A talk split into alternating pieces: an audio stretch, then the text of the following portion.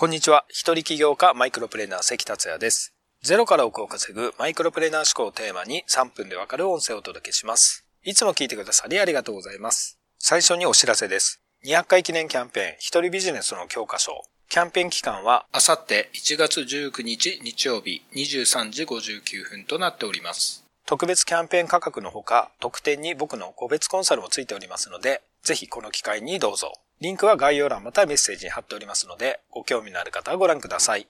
昨日は全国住み放題アドレスのミートアップのゲストで登壇してきました。アドレスに興味のある方やデュアルライフに興味のある方など、約30名の方が集まって楽しい会になりました。YouTube に動画をアップしようと思いますので、ご興味のある方はぜひご覧ください。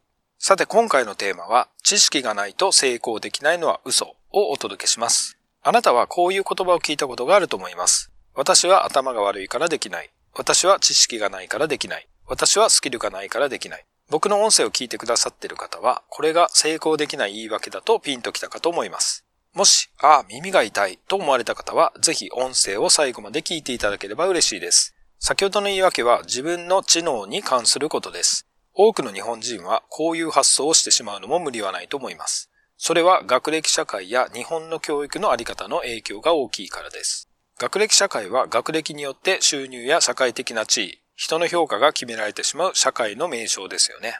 学歴社会ではいい大学に入ることがまるで人生の目的のように学校で教わります。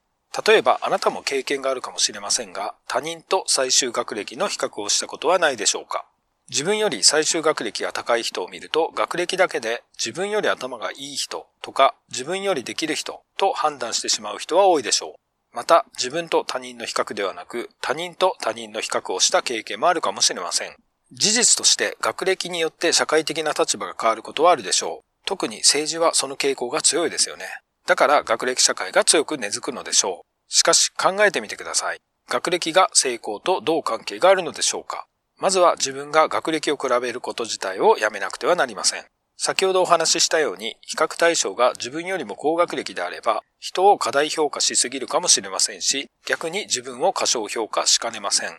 周りの人があなたを学歴で評価するなら別ですが、そのようなことが常に起こるということではありません。さらに言えば、これからの時代は特にその人の人間性を見る時代になります。例えばですが、あなたはビジネスに関わる人や友人を最終学歴では選んでないと思います。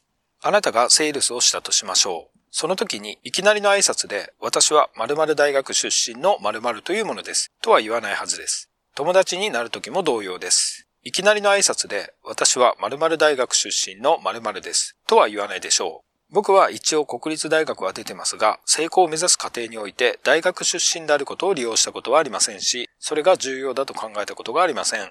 学歴が成功に全く関係ないとは言いませんが、あなたの成功に対して取り組む過程には学歴以上に大事なものがあります。知識やスキルは努力次第でどうにでもなります。知識やスキルは継続です。継続できる人とできない人の差は知能の差ではありません。継続できる方法を知って実践するかしないかだけです。そして知識やスキルも実はあなたが思うほど成功に必要ありません。